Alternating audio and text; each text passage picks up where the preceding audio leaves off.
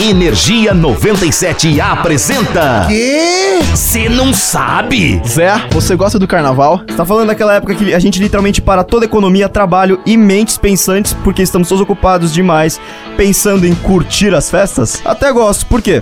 Sabe a origem dele, os detalhes, as informações? Eu preciso saber? Não está no roteiro. Ok. Sabia que ele é considerado a maior festa de rua do mundo pelo Guinness?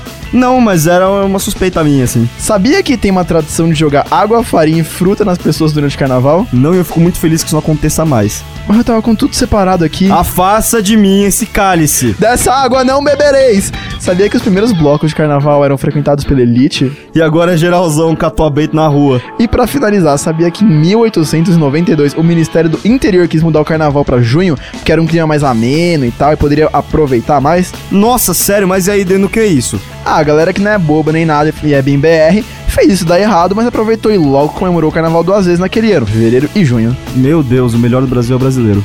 E o pior tá no Rio de Janeiro. E o Você Não Sabe faz parte dos melhores. Aliás, se quiser saber de mais curiosidades bizarramente inúteis, Porém, incrivelmente carnavalescas. fica ligado na Energia 97 que a gente tá sempre por aqui. Eu sou o Gustavo Fabro. Eu sou o Zé Constantino e nós somos do Cê Não, Sabe. Mas, ou, e se a gente trouxer a ideia do carnaval semestral pro mundo? Vamos ficar famoso? E o Brasil vai falar, aê! Energia 97 apresentou. Ah, já sei. O quê? Você não sabe?